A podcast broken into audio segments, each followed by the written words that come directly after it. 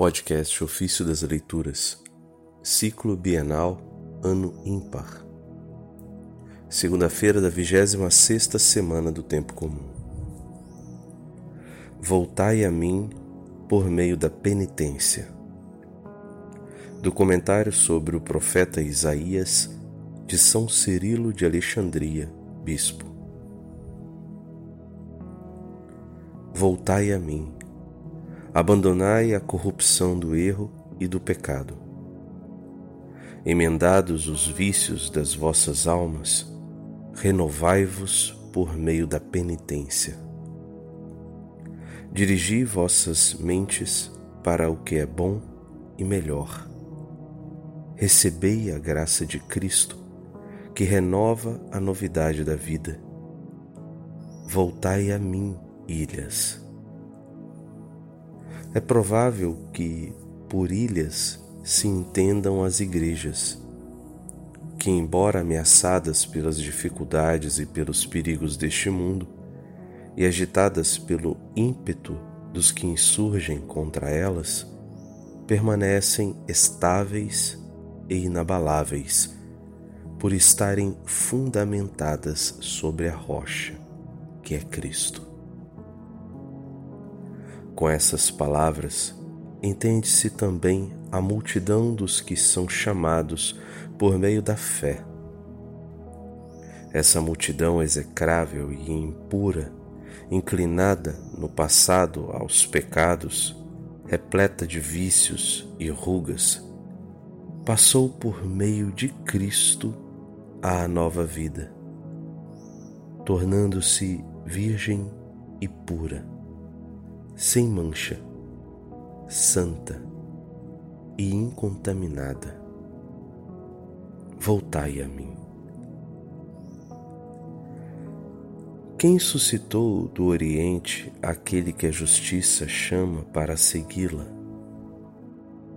Deus, que governa todas as coisas, não deve ser admirado apenas pela magnificência das criaturas, mas também pelos benefícios que nos proporciona, por meio dos quais nos dá uma imagem de sua paz e clemência.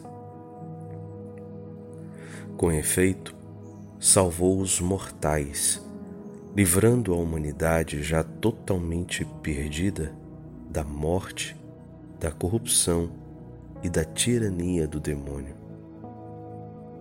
destruiu o inimigo com todos os seus aliados.